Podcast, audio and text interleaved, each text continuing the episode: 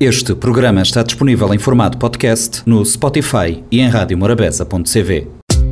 Oi, minha nutricionista Janete Évora. Também estou toda semana na Rádio Morabeza no espaço Nutrideias. Nós também fala de nutrição, saúde e sustentabilidade, sem complicações e com uma boa dose de humor. Nós tem conta marcou toda quinta-feira para 10 e meia da manhã e 4 e quarto da tarde. E se você quiser saber mais, ou conversar diretamente com a mim, você pode fazer nas redes sociais, na Facebook Nutridinha ou Instagram Nutridinha Tracinho de Bosch CV. Olá pessoal, vos ser bem-vindos a mais um Nutri Ideias, mais um programa que nós ali para nutrir nos ideias. Sim, porque não é só nutrir nosso corpo, nós temos que nutrir nossas ideias e modo de dizer sempre conhecimento salva vidas. E hoje me ali para me falar sobre diabetes. Diabetes mellitus é uma doença caracterizada por elevação de glicose na sangue, que a gente chama de hiperglicemia. Ela pode ocorrer devido a defeitos na secreção ou na ação do hormônio que é insulina que ele é produzido no nosso pâncreas, nos células, gente chama células beta. Função principal da insulina é promover a entrada de glicose para as células no organismo, de uma forma onde ele pode ser aproveitado para outras diversas atividades celulares. Falta de insulina ou um defeito na ação de resultar, portanto, num acúmulo de glicose, né, ou açúcar, na sangue. E o que nós chamamos, como tinha dito, que é hiperglicemia. E quais que, é que os tipos de diabetes? Nós sabemos hoje que diversas condições podem levar a diabetes. Porém, grande maioria casos está dividida em dois grupos, diabetes tipo 1 e diabetes tipo 2. Na diabetes tipo 1, ou DM1, ele é uma forma de diabetes resultado de destruição de células beta-pancreáticas por um processo imunológico, ou seja, para a formação de anticorpos no nosso próprio organismo contra as células beta, o que, é que vai levar a uma deficiência de insulina. Nesse caso, a gente pode detectá-la através de exames de sangue com a presença de anticorpos, moda ICA, EGAD, etc., onde é que isto está presente na 85 a 90% dos casos de DM1 no momento quando for diagnosticado. Na geral, ele está acostumado a cometer crianças e adultos jovens, mas pode ser desencadeado na qualquer faixa etária.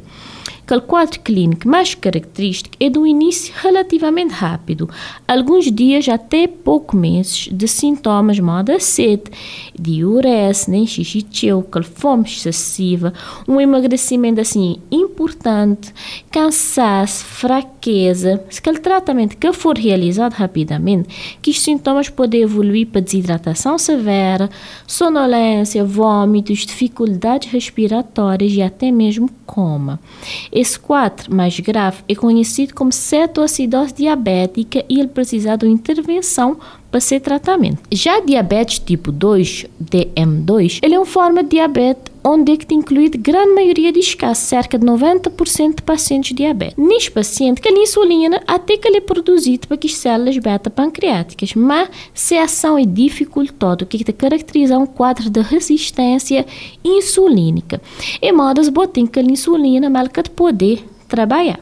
Isso vai levar a um aumento de produção de insulina para tentar compensar e para conseguir manter a glicose nos níveis normais. Quando isso não é possível, de surgir diabetes tipo 2. A instalação desse quadro é mais lenta e que os sintomas podem ser também sede, aumento de urese, dor na perna, alteração visual e outros. Isso pode demorar vários anos para as apresentar. Se for reconhecido e tratado a tempo, também pode evoluir para um quadro grave de desidratação e coma. Ao contrário de diabetes tipo 1, tem geralmente uma associação com aumento de peso e obesidade. Alta combater principalmente adultos a partir de 50 anos. Contudo, tem observado hoje em dia cada vez mais desenvolvimento das quatro nas jovens adultos e até mesmo nas crianças. E isso se deve principalmente para aumento do consumo de gorduras e carboidratos. Não pensar é só açúcar, mas é associado também ao aumento do consumo de gorduras porque ele está a aumento de peso. Então, ele é associado também à falta de atividade física. Por isso, é que endocrinologista é aquele especialista que tem maior probabilidade de diagnosticar diabetes nessa fase inicial, porque ele é aquele profissional que está atendendo maior número de, de casos associados à obesidade também. Alguns outros tipos de diabetes, e raro, mas te inclui, por exemplo, defeitos genéticos na função das células beta que eu não tinha falado, defeitos genéticos na ação da própria insulina, algumas doenças de pâncreas, moda pancreatite, tumores na pâncreas ou hemocromatose e ainda outras doenças endócrinas, moda síndrome de Cushing, hipertiroidismo, acromegalia e uso de certos medicamentos também pode contribuir para um tipo raro de diabetes. E já você teve de ouvir falar na diabetes gestacional? Pois é, atenção especial deve ser dada para aquele diabetes que é diagnosticado durante a gestação. A ele é dado o nome de diabetes gestacional e ele pode ser transitório ou não, e na fim de gravidez que o paciente deve ser investigado e acompanhado. Na maioria de vezes, ele é detectado no terceiro trimestre de gravidez através de um teste de sobrecarga de glicose. Alguns já me devem lembrar quando isto manda a bebê que ele cozinha doce, doce, doce, doce, doce, que vai fazer aquele exame teste de tolerância oral à glicose que a gente chama. Que gestante que já teve uma história prévia de diabetes gestacional ou ainda de perda de bebê ou malformações fetais, hipertensão arterial, obesidade ou história familiar de diabetes, isto que deve esperar até o terceiro trimestre para ser testado, já que a chance de desenvolver doença é maior, então logo no início já pode ser feito. E maneira que pode saber se bota diabético diagnóstico. Aquele diagnóstico laboratorial ele pode ser feito de três formas e, caso positivo, ele deve ser confirmado na outra ocasião. É considerado positivo que que os casos que apresentar resultados onde com glicemia de jejum, seja 5 meses, seja maior que 126 no jejum de 8 horas, já é considerado diabético ou um tom glicemia casual colhido na qualquer horário de dia, independente da última refeição, se ele for maior que 200 também, e aí que o paciente tem sintomas característicos de diabetes, que a glicemia também maior que 200, depois duas horas de sobrecarga oral de 75 gramas de glicose, lembrando sempre que o diagnóstico é feito para médico. Existem ainda dois grupos de pacientes identificados para os mesmos exames e que deve ser acompanhado de perto, pois isto tem uma grande probabilidade de tornar diabético. Na verdade, este paciente já deve ser submetido a um tratamento preventivo e que inclui mudança de hábitos alimentares, prática de atividade física ou mesmo introdução de medicamentos. Aquele primeiro grupo, quem já apresenta uma glicemia de jejum maior que 110 e menor que 126, nem nas faixa lá. Naquele segundo caso, uma glicemia 2 horas depois que ele sobrecarga de 75 gramas de glicose oral entre 140 e 200 e já pacientes que a gente tem que ficar mais vigilante.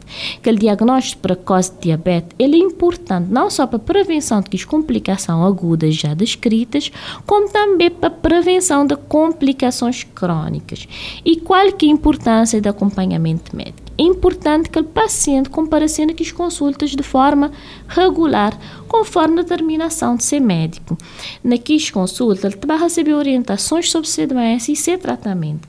E só um especialista para saber indicar de forma correta. Tem ainda também a importância da orientação nutricional adequada, né? Que vai ajudar a evitar complicações. O paciente ainda está aprendendo as consultas, maneira usar insulina ou que de medicamento, maneira que ele usa aquele aparelho, aquele glicosímetro que é para medir se glicose e que escaneta de insulina se for necessário também.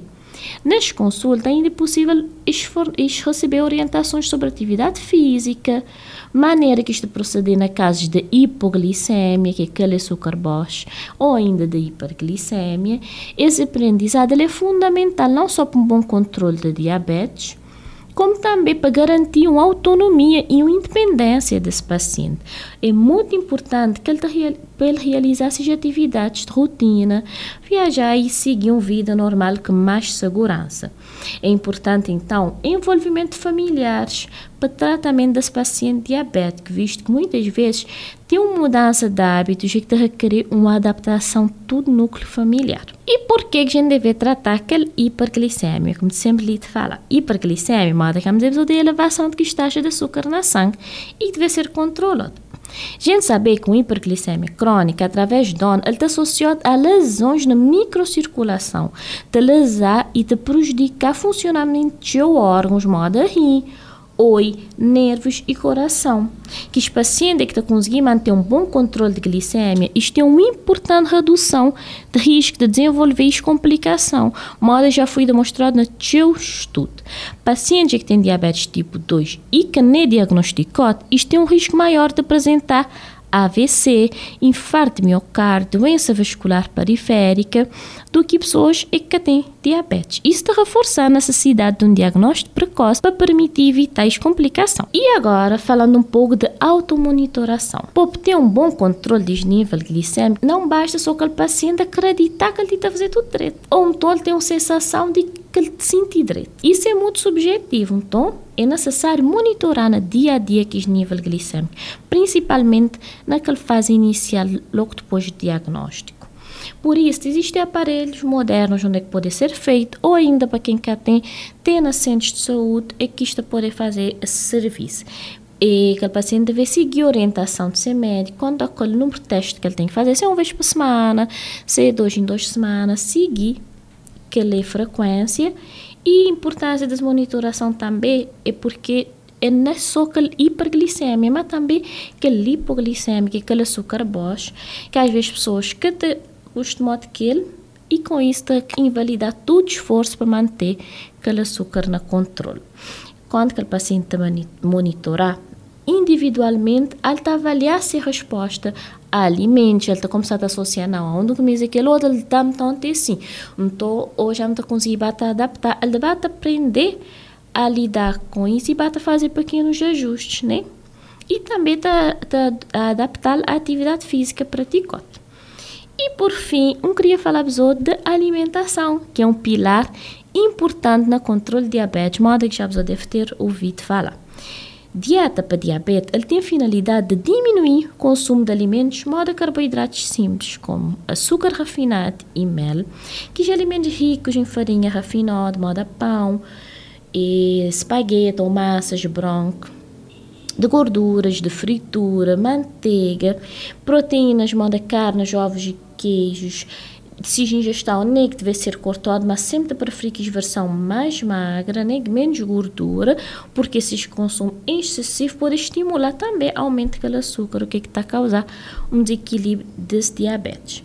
Na dieta para diabetes, não deve priorizar o consumo de alimentos ricos em fibras, chamada frutas com casca, sempre que atenção à quantidade para que exagerar, e que existe essa, ah, vou diabetes, vou poder comer fruta, vou poder comer sim, até porque ele tem muita fibra, ele também ajuda, mas e tentar que exagerar naquela porção, nem misturar vários tipos, principalmente que a gente separa os índices glicêmicos, né, que já que tem mais açúcar, moda banana, papaya, manga e até que que tem menos uh, açúcar, não é? Então, eles devem ser ingeridos com moderação, porque mesmo sendo saudáveis, isto tem carboidratos que em excesso de aumentar aquele açúcar na sangue. Assim como deve ser preferida a ingestão de gorduras saudáveis, modo azeite, carnes magras, peixes brancos e frango. Além disso, é importante manter de 4 a 6 refeições por dia com intervalo de 2 a 4 horas para evitar aquela hipoglicemia. Então, nada ficar um data de tempo sem comer que é quando que os níveis de açúcar na sangue ficar ali o que, é pode causar tontura, desmaio e até mesmo convulsões. Além de intervalo entre as refeições, é recomendado que a pessoa com diabetes iniciar atividade física no máximo duas horas depois de refeição para evitar as hipoglicemias, modo que dizer durante a prática das atividades físicas.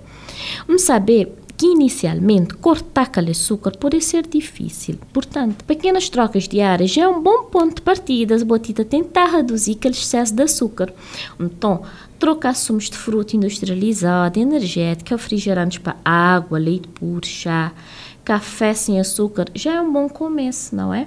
Ficar com atenção à hora de bons pequenos lanches, modo como dizer, não tem que evitar aqueles longos períodos sem comer. Porque senão bota ficar com a glicemia lá modo ioiô, lá riba ali de baixo, lá riba ali de baixo. Enquanto a gente mais, lá não é meio possível de variar.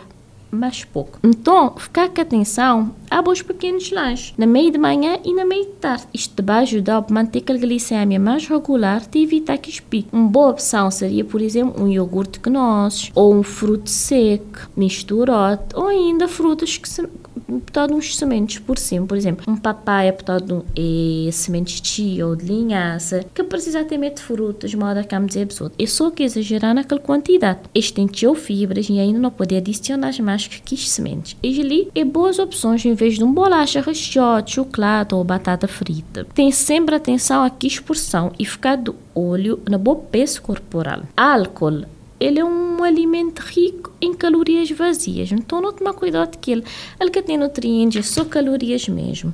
Então, ele vai contribuir para aumentar o peso corporal e te prejudicar o metabolismo de uma forma geral.